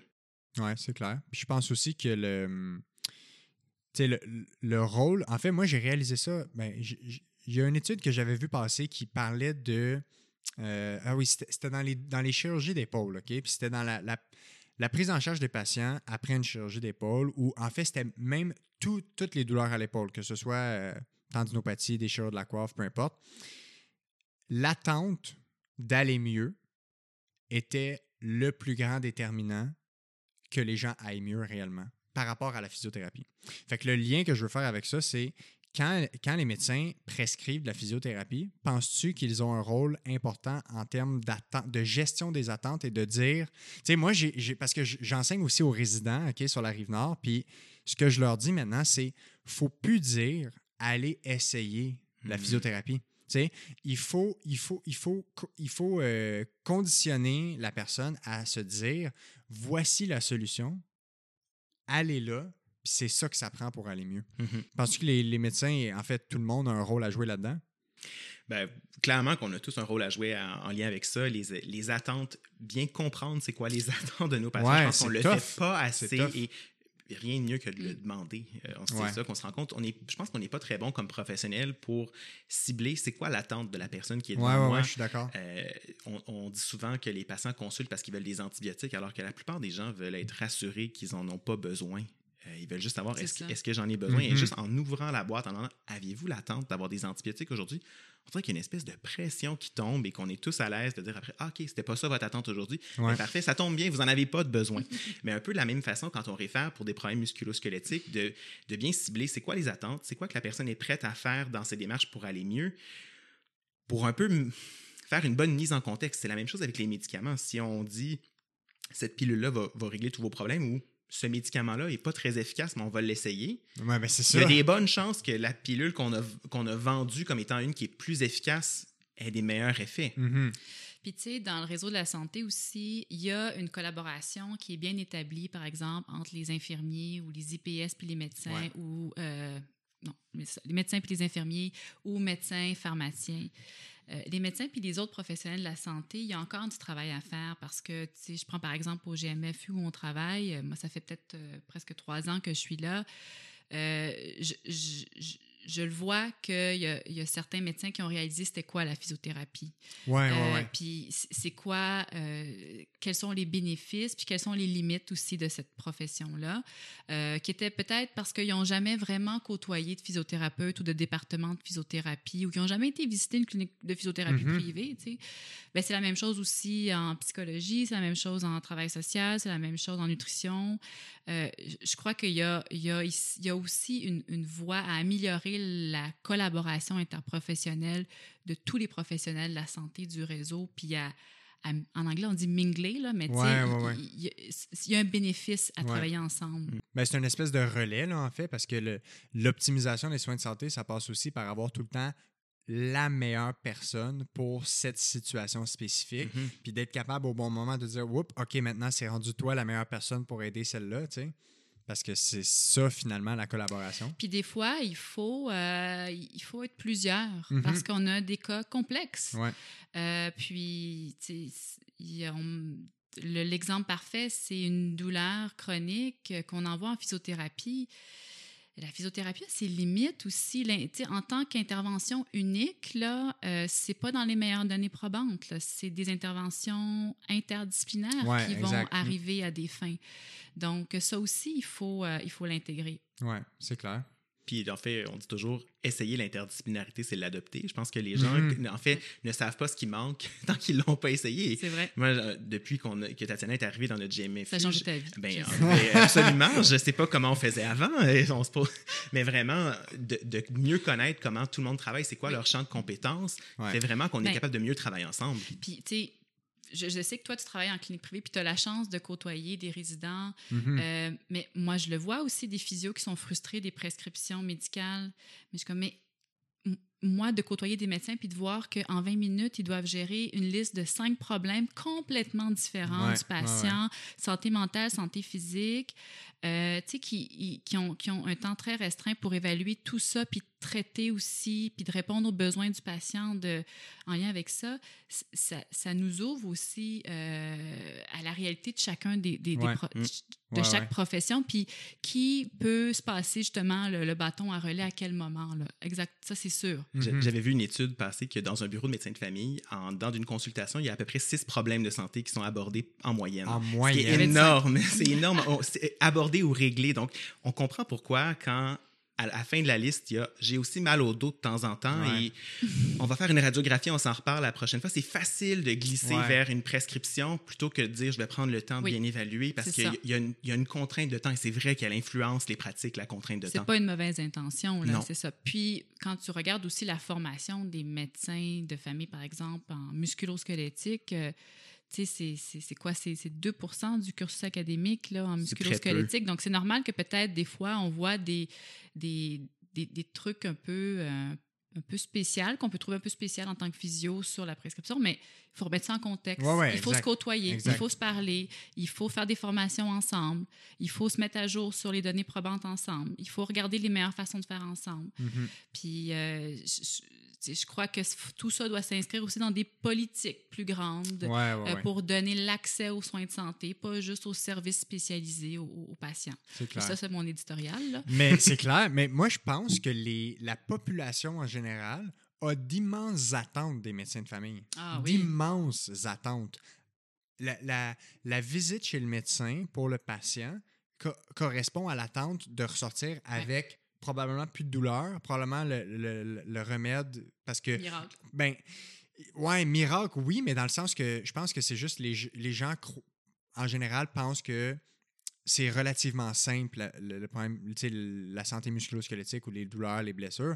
Fait qu'ils rentrent avec l'attente d'un- diagnostic, de- d'investigation de, tout, de ressortir de là, puis euh, dans trois semaines, c'est réglé. Comme, par exemple, une infection, ben tu prends je sais pas trop quoi qu'il faut prendre pour une infection ou tu sais tes, tes antibiotiques ou whatever quand c'est une bactérie tu puis c'est réglé ou euh, tu fais de la fièvre prends tel truc puis ça, ça va être réglé Euh, fait que je pense qu'ils ont vraiment des grosses attentes puis que ça met d'énormes pressions sur les médecins de famille puis aussi peut-être que le, le- je sais pas si pas, le pouvoir mais la responsabilité est très centralisée sur les médecins de famille pour gérer quasiment ben, l'ensemble des problèmes auxquels les gens veulent avoir accès gratuitement.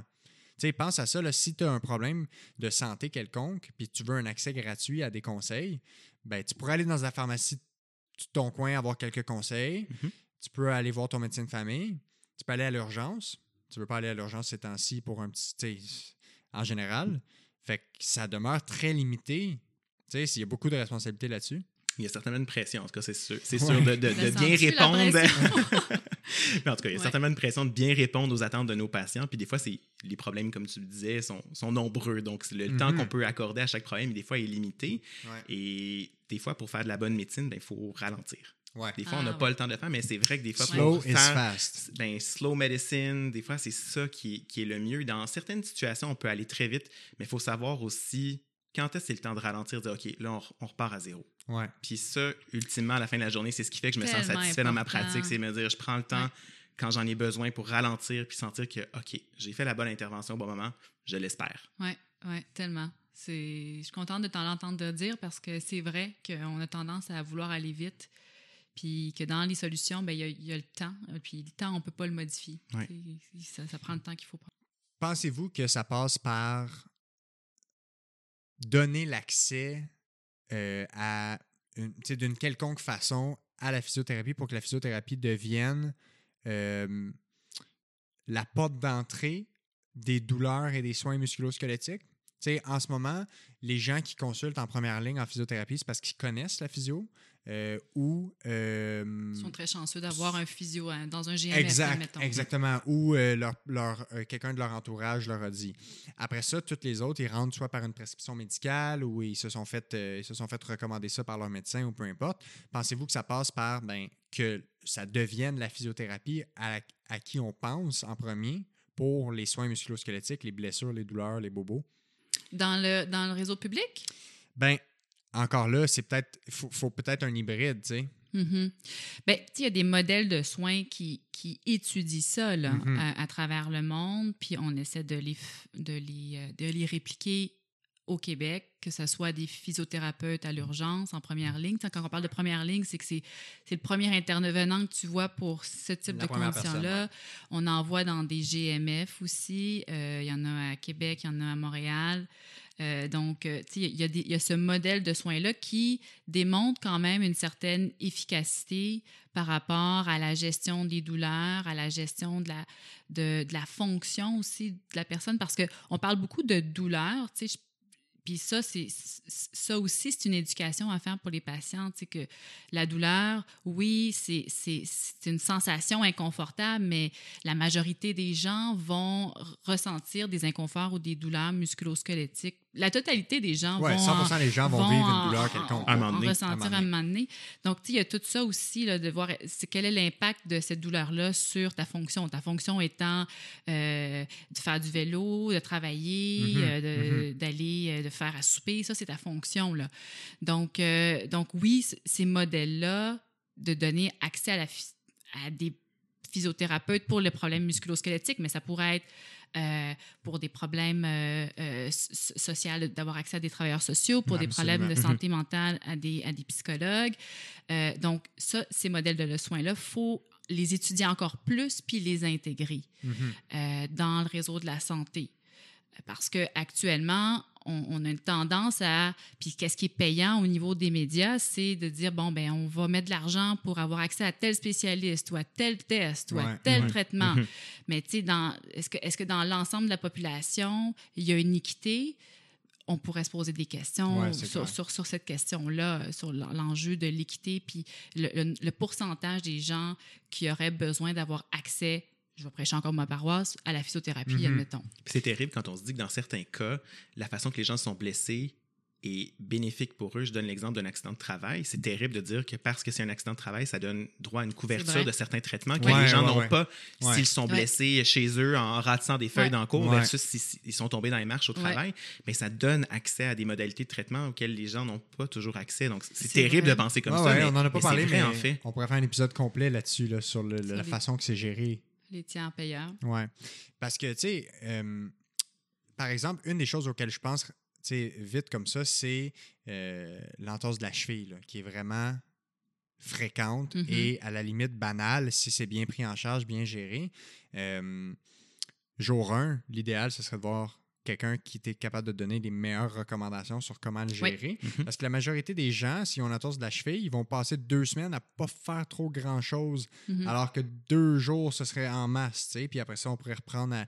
Mais s'ils se font pas dire ça, ben ça fait juste en sorte que ces gens-là, ils guérissent pas de façon optimale, alors qu'une visite chez le physio à, à la première journée pour savoir exactement quoi faire avec un plan de match, Ouais. euh, tu sais, je pense aux commotions cérébrales où le facteur numéro un qui détermine d'avoir des symptômes prolongés, c'est à quel point rapidement tu as Ouais. vu le bon professionnel pour avoir les bons conseils de gestion. Ouais. Euh, les chirurgies à l'épaule, qui, que les recommandations actuelles, c'est de ne pas faire de chirurgie, sauf si tu as fait 3 à 6 mois de bons traitements conservateurs, sauf certains cas, tu sais, il semble avoir une population qui bénéficie de la chirurgie plus rapidement, mais c'est pas mis en place comme ça. Puis il y a beaucoup de Ah, ben si j'avais su, on l'aurait fait avant, tu sais.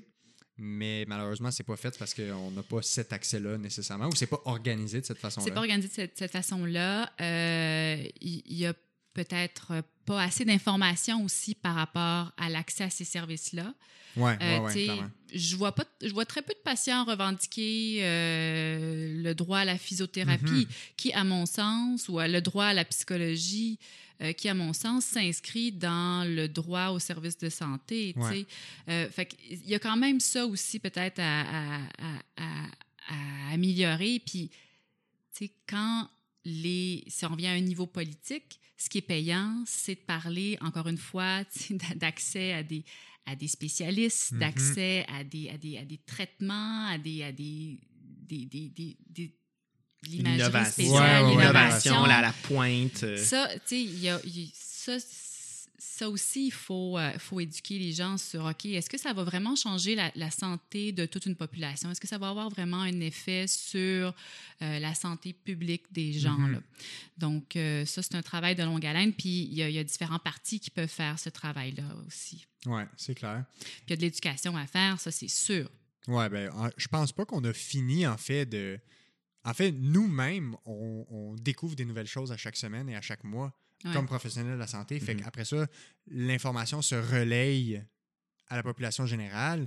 Mais est-ce que. Des fois, j'ai l'impression qu'il n'y a pas une. euh, Je sais pas si c'est une mauvaise perception de ma part, mais que la, la soif d'en savoir plus sur comment se prendre en charge sur sa santé.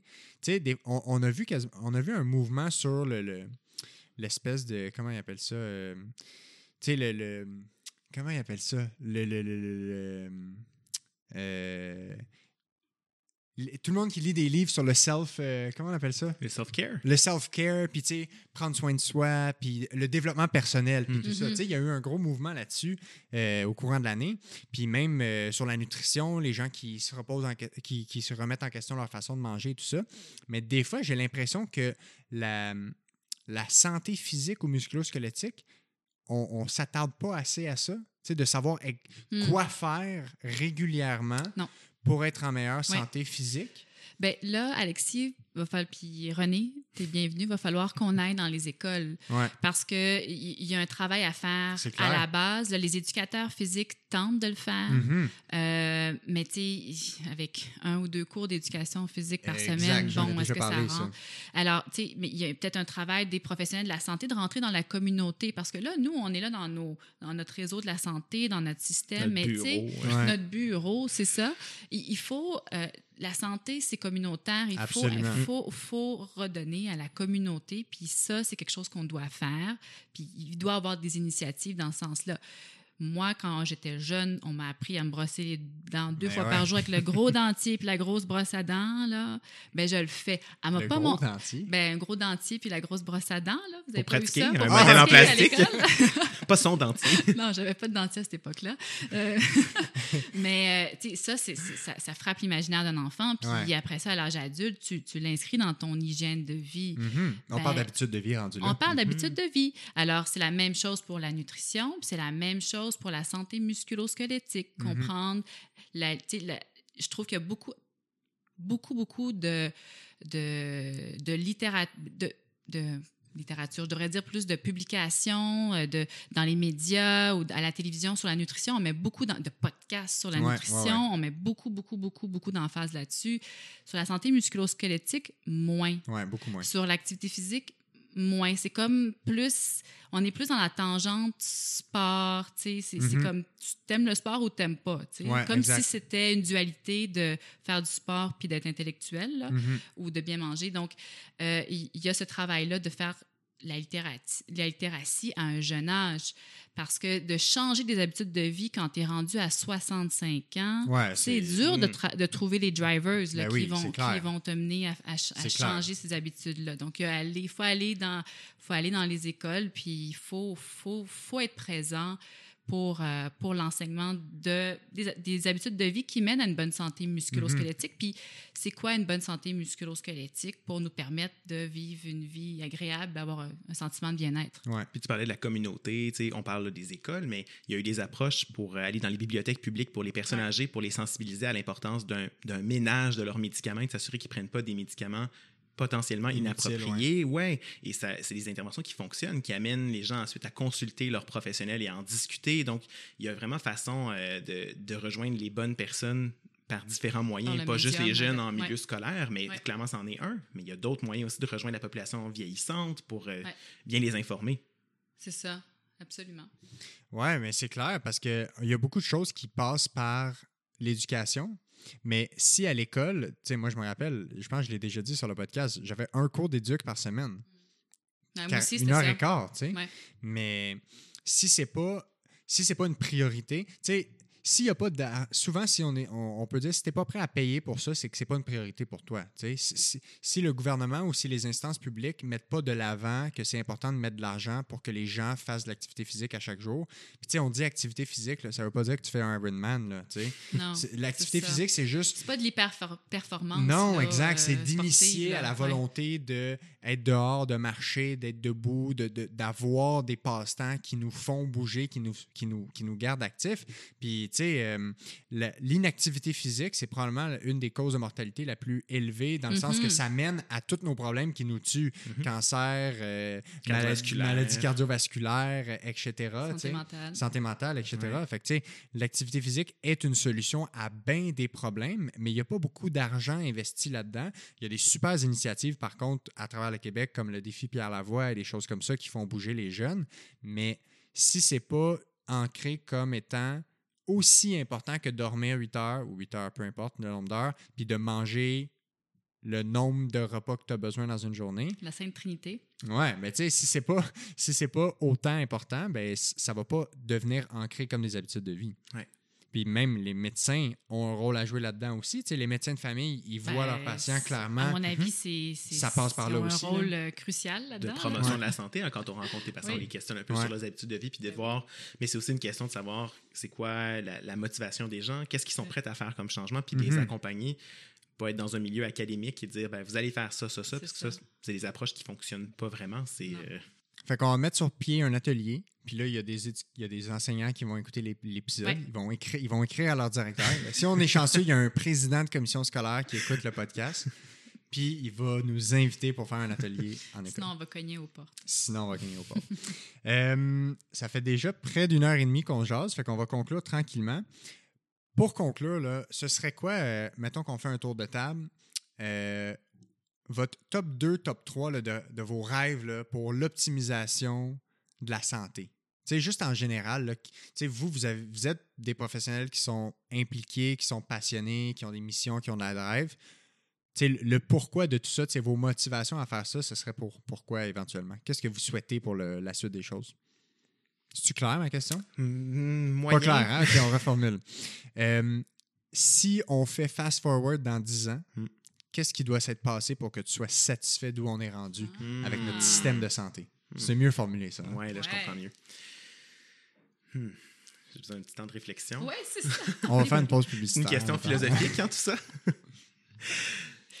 Mais je pense que si, si déjà un changement de culture, un changement de, de paradigme, c'est long à venir. Puis je pense qu'on Ouais. est justement dans, on tend vers ce changement-là. Puis si on est dans 10 ans dans un mode où on se pose la question, est-ce que tu en as vraiment besoin? Mhm. Et je parle d'imagerie ou de traitement.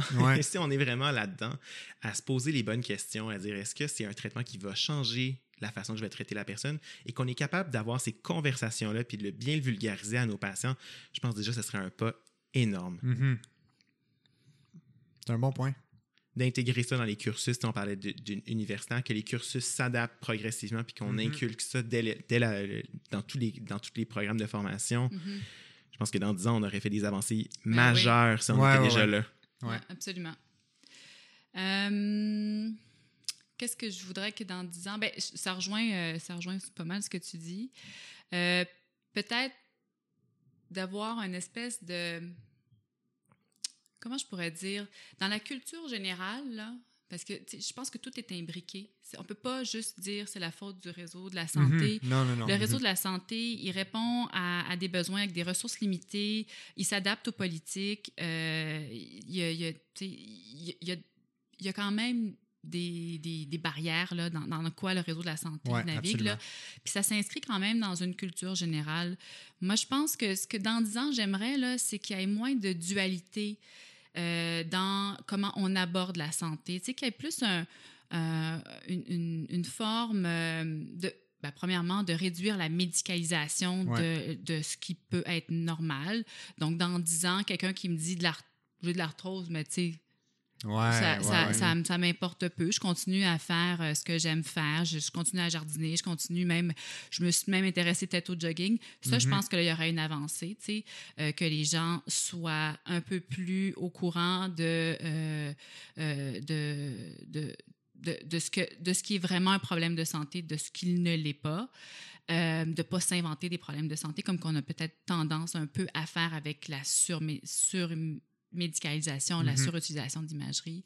Euh, puis de peut-être remarquer aussi chez mes patients, euh, parce qu'il faut se rappeler qu'on est là pour les patients. Moi, ce qui, ce qui je trouve aberrant, c'est que les patients ne remettent pas toujours en question ce qu'on fait. Mm-hmm. C'est ou ce qui a été fait par le passé. Euh, j'aimerais ça qu'il y ait une forme de peut-être un petit peu de scepticisme sain, d'esprit mmh. critique mmh. parmi les patients euh, qui nous permettent de remettre nos façons de faire en question qui, ou de consolider qu'est-ce qu'on est en, train de faire, que c'est bon. On le fait parce que c'est bon. Ça, je, je, en ce moment, je ne le vois pas tant que ça dans mes patients. Mmh Et je pense que c'est culturellement un problème. Ouais. Euh, et, ça, j'aimerais ça. Dans 10 ans, c'est peut-être court, par exemple, mais 20 euh, ans, mettons. On a le droit d'être optimiste. J'aime beaucoup le terme scepticisme sain, ça, ça, résonne quand ouais. j'entends ça. ben, c'est le, le scepticisme scientifique, c'est simplement de, c'est ça la démarche scientifique à la base. Se poser des questions. C'est de se poser des questions. Puis tu sais, moi, à la base, je suis quelqu'un de, pas de méfiant, mais je vais remettre en question je, je, ben je, vais, chercher à comprendre. Mhm. On est issu de la science. Nous, on est familier à ça. Mhm. Est-ce qu'on peut comme transmettre ça à nos patients, à la population en général? Ça, je pense que ça serait la prochaine étape pour prendre des décisions collectives qui sont bonnes pour l'ensemble de la population. Mhm. J'aime, euh, j'aime vos, euh, vos projections pour l'avenir. Moi, ce que je dirais de mon côté, je pense que c'est. On veut savoir. ouais, hein? Euh, je pense que un, quelque chose qui me rendrait heureux, c'est que les gens voient la physiothérapie. Je vais, le, je vais le garder précis à la physiothérapie, là, que les gens voient la physiothérapie comme, ou les physiothérapeutes comme les professionnels qui sont capables de les conseiller, les guider les coacher et les encadrer dans le retour vers l'atteinte de leurs objectifs, que ce soit leur loisir, que ce soit leur sport, leur fonction, peu importe. Au-delà de voir les physiothérapeutes comme des magiciens, des guérisseurs, des manipulateurs euh, euh, au terme concret, euh, au, terme au premier sens, le physique. Mais... Thérapie manuelle. Oui, de thérapie manuelle, parce que j'en fais de la thérapie manuelle pas mal à chaque jour. Exact. Mais tout dépend du discours dans lequel la thérapie manuelle est ancrée. Tout dépend de comment tu expliques ça. Mm-hmm. Si tu expliques la thérapie manuelle en disant à quelqu'un, là, je vais, je vais travailler ton genou d'une façon qui va faire en sorte que probablement que dans les prochains jours, ça va être moins sensible pour marcher. Fait que là, tu vas pouvoir aller promener ton chien. Là, tu vas pouvoir faire tes squats. Tu vas pouvoir pratiquer ces exercices-là. Puis après ça, tu vas aller mieux, Puis un des aspects, là, je fais une parenthèse sur la thérapie manuelle, quand tu fais une thérapie manuelle à quelqu'un, puis rapidement, il y a moins mal, tu es quand même capable d'y montrer que ça doit pas être si grave que ça, ton problème, mm. si juste rapidement comme ça, il y a quelque chose qui est pas d'être de neuromoduler live. Exact, mais tu sais, c'est un effet qui est physiologique dans le mm-hmm. corps. On parle pas de replacer des vertèbres, puis de replacer des choses, puis d'équilibrer des trucs ou de... De réaligner. Ouais, exactement. Fait que moi, je pense que mon plus grand souhait, ce serait ça, que les gens aient la perception de la physio comme étant, si je vais voir cette personne-là, là, elle va me dire quoi faire, quoi pas faire, elle va me donner des exercices, elle va me donner des conseils pour mieux faire mes activités parce que je peux pas mettre ma vie sur pause pendant que j'ai mal au genou. Faut que, faut que je fasse, faut que je fasse des trucs quand même. Fait qu'elle va me conseiller, puis elle va m'encadrer, me coacher, puis me suivre jusqu'à temps que j'ai atteint mes objectifs. Fait que moi, c'est la vision optimale. quand quelqu'un rentre dans mon bureau, puis je demande ses attentes, on parlait d'attente, puis qui me dit, moi, là, je veux des exercices, je veux être capable de faire des trucs chez moi, puis je veux que tu me dises quoi faire, je veux que tu me donnes des conseils moi, c'est c'est le paradis, là. Mm. Tu Ouais. sais, Quand Il y a comme un aura là, qui tombe sur Et voilà, mais je leur dis, j'ai dit, ah, ça, là, des comme vous, c'est des cadeaux.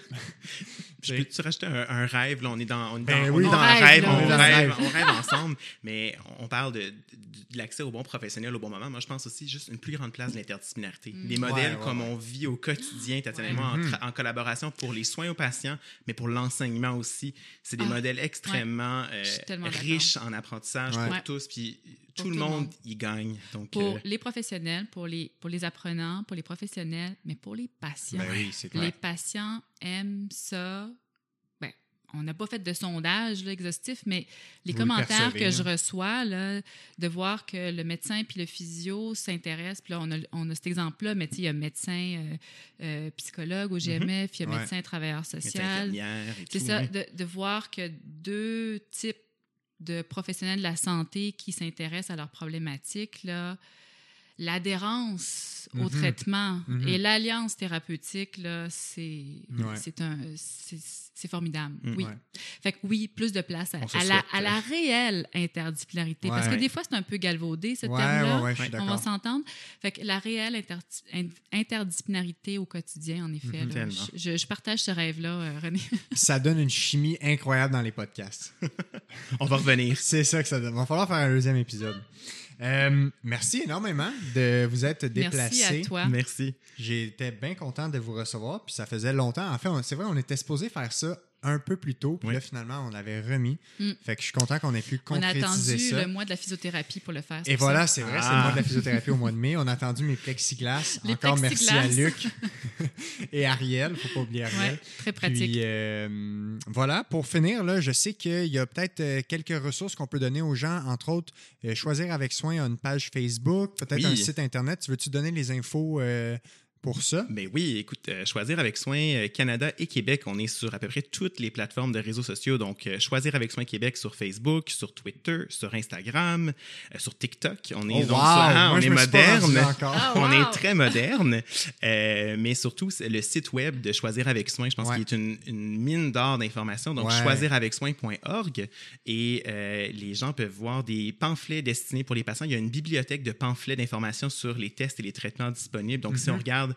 on tape mal de dos dans les pamphlets, il y a des pamphlets euh, vul- bien vulgarisés à l'intention euh, du grand public. Donc, euh, super. j'encourage tout le monde à aller jeter un coup d'œil. Puis il y a ton balado, Oui, on balado Dis-moi docteur. sur Audio Radio-Canada. Audio Radio-Canada. ceux.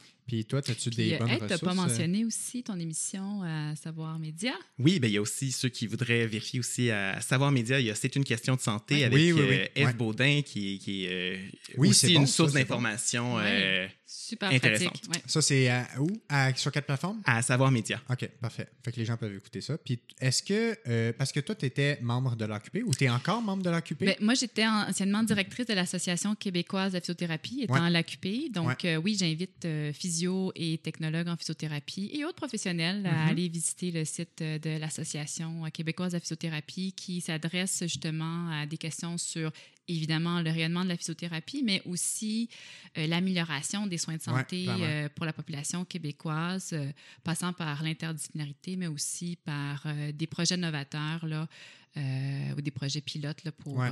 pour donner un plus grand accès aux soins de santé. Ouais, j'avais reçu d'ailleurs Simon Dalvedov, le président à l'épisode 5. Fait que si les gens veulent en savoir plus, on va pouvoir retourner à l'épisode. Exactement. Fait que merci beaucoup, puis au plaisir de refaire ça dans le futur. Absolument. Merci de l'invitation. Ciao. Ciao.